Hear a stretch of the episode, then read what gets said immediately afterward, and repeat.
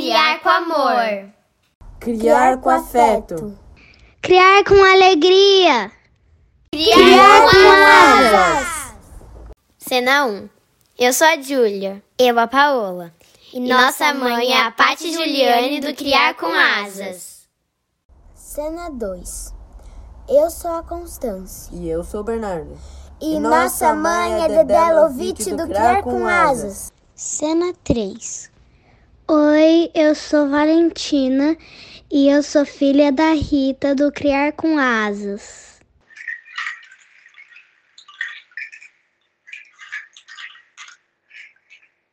Olá, eu sou a Rita Durigan e vou conduzir você para um Histórias pelo Mundo que passa por muitos lugares.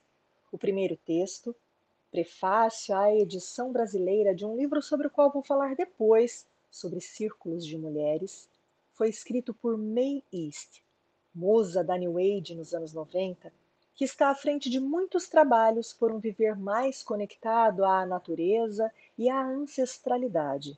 Ela nasceu em São Paulo, no Brasil, morou em Nova York, aqui nos Estados Unidos, de onde falo, e foi para a Escócia, conectando ainda muitos outros países e pontos da nossa Mãe Terra em seu ativismo com histórias pelo mundo mesmo.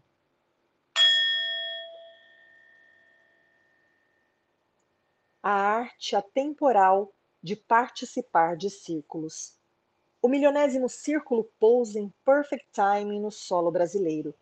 Ele cria o continente poético e descreve o potencial das mulheres em mudar o curso da história através da revisão profunda dos valores hierárquicos do patriarcado que entronizamos ao longo das eras. Hoje, a iniciativa Milionésimo Círculo emerge globalmente como catalisadora de uma mudança ética, política e social, convergindo os movimentos contemporâneos ambientalista, feminista, de espiritualidade feminina e unindo mulheres dos quatro cantos do planeta numa agenda comum. Círculos são para nós, mulheres, que, ao abrir um espaço na cultura ocidental de orientação masculina, nos distanciamos do nosso saber feminino e nos moldamos na forma firme, rígida, proativa, linear, racional e competitiva do mundo masculino. Nos círculos, integramos a força assertiva do Yang com o coração compassivo do Yin no vale das possibilidades femininas. Renovamos nosso espírito e celebramos o poder da mulher que, enraizada em seus mistérios, sana sem mais demora as feridas da terra, promove a igualdade entre os povos e a paz através da cultura. Através das eras civilizadoras, Vênus foi sempre reverenciada como a estrela da mãe do mundo, o planeta da beleza e da harmonia. Em 1924, a estrela da manhã, por um curto período de tempo, se aproximou de forma inesperada de nosso planeta. Helena Roerich, mística russa, escrevia em 1935 que esta aproximação da estrela da mãe do mundo marcava a reemergência do princípio feminino da consciência da humanidade.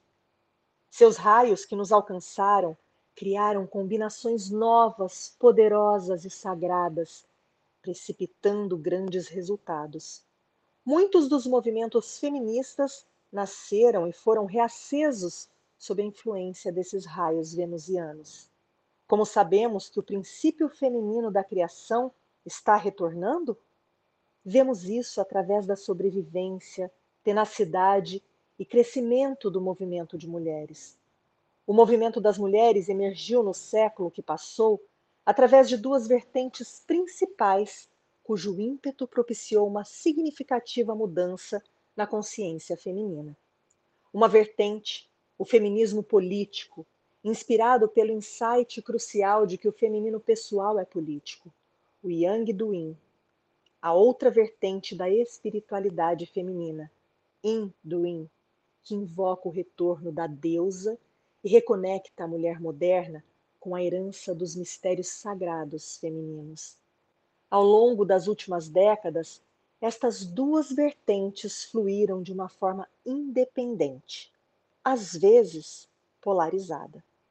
Mulheres politicamente ativas, ativistas, muitas vezes considerando qualquer movimento relacionado à espiritualidade e à jornada da essência feminina como indulgência narcisista. Na condição de mulheres em busca de sua jornada interna, muitas vezes sem disposição e coragem para assumir responsabilidades pelo destino da humanidade. Hoje, as duas vertentes sentam em círculo, tecem, remendam, costuram o tecido da irmandade feminina. Mulheres politicamente ativas começam a se abrir para práticas da espiritualidade feminina. Estas práticas nutrem a alma das irmãs ativistas, inspirando-as a novas formas de ser e atuar no mundo. Mulheres buscadoras de crescimento transpessoal começam a ouvir o apelo de serviço planetário, se dando poder e força ao aplicar sua sabedoria intuitiva na transformação social. É um privilégio estar viva como mulher neste momento crucial de despertar.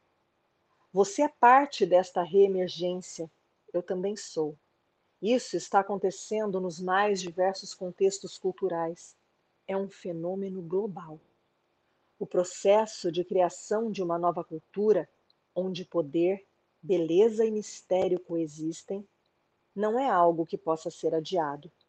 Para tal, precisamos nos engajar na jornada interna que leva à profunda transformação do registro patriarcal na psique feminina a arte atemporal de participarmos de círculos, articulada de forma essencial por Jean Shinoda Bolen, renova a visão e revela um caminho.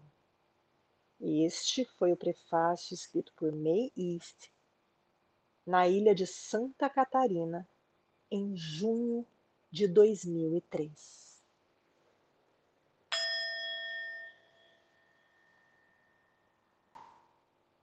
Agora eu vou ler alguns trechos do livro O Milionésimo Círculo Como Transformar a Nós Mesmas e ao Mundo um Guia para Círculos de Mulheres, da norte-americana Jean Shinoda Bolen. As mulheres conversam em círculos de inúmeras formas e maneiras a conversa toma uma forma espiral na exploração subjetiva de cada tema. Ouvir, testemunhar, representar, reagir, aprofundar, espelhar, rir, chorar, lamentar, aprender com as experiências e compartilhar a sabedoria da experiência. Mulheres em círculos apoiam-se umas às outras e se descobrem através da conversa. Círculos de mulheres apoiando-se mutuamente, círculos de cura, círculos de sabedoria, círculos de irmandades, círculos de mulheres sábias, de mães de clãs, de avós, círculos de anciãs, círculos de mulheres maduras, círculos vitalícios e específicos, até círculos de mulheres no espaço cibernético e em locais de trabalho. Círculos estão se formando por todo lado. Alguns círculos têm uma agenda ou um propósito, uma razão clara para se encontrar além de ser um círculo. Fazer colchas de retalhos, por exemplo. Mulheres da área rural se encontravam e compartilhavam suas vidas. Acho que muitos dos grupos eram de ajuda mútua e de estudo. Eram círculos que costuravam colchas de retalhos. O círculo é um princípio e também uma forma. Ele age contra a ordem social, a compartimentação superior, inferior, a hierarquia que compara uma mulher às outras. Sentada em um círculo, cada mulher tem uma posição espacial que é igual a cada outra no círculo. Ela assume sua vez e o círculo gira. Ela fala e é ouvida. Para um círculo de mulheres ser seguro, ele precisa ser um útero para novas possibilidades, onde a mulher e seu sonho possam ser sustentados quando ainda estão com contornos pouco nítidos e ainda no escuro. Quando a psique de uma mulher está gestando uma ideia do que poderá ser feito ou do que poderá tornar-se, ser ridicularizada aborta o que poderia emergir. A indiferença o mata de inanição. Um círculo seguro sustenta em confiança o sonho daquilo que ela poderá vir a ser e alimenta a possibilidade. Um círculo de mulheres é um espelho multifacetado no qual cada uma se vê refletida.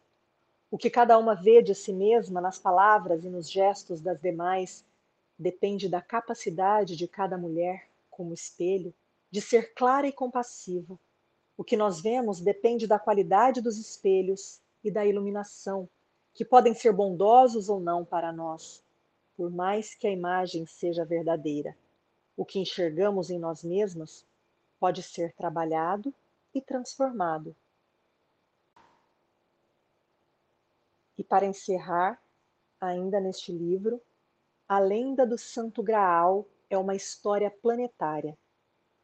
A lenda do Santo Graal nos conta sobre o rei pescador, símbolo do poder e do patriarcado. Ele tem uma ferida que não sara e um reino que é uma terra devastada. Quando ele se curar, o mesmo acontecerá com seu reino, mas apenas o Graal poderá curá-lo. Muitos pensam que é um cálice aquele usado por Jesus Cristo na última ceia, quando ele disse as palavras da comunhão: Este é o meu sangue, façam isto em minha memória. Mas isto não curou a terra devastada. No rito da missa, apenas o padre pode segurar esse cálice, porque apenas os homens foram feitos à semelhança de Deus, nunca uma mulher. No entanto, na lenda do Graal, é sempre uma mulher, a sacerdotisa do Graal, que segura esse cálice, símbolo do sagrado feminino, um útero cheio de sangue que desapareceu do mundo. Nos mitos e sonhos em nossa memória coletiva, as mulheres são relembradas como algum dia foram e puderam ser, portadoras do sagrado feminino. Se é que o patriarcado deva ser curado e o planeta restaurado, seria a sabedoria feminina necessária? E assim, eu encerro nosso Histórias pelo Mundo de hoje. E não é coincidência que o nosso último episódio tenha falado dos ciclos e, de alguma forma, dos círculos tão necessários. Obrigada por chegar até aqui. Vamos juntos.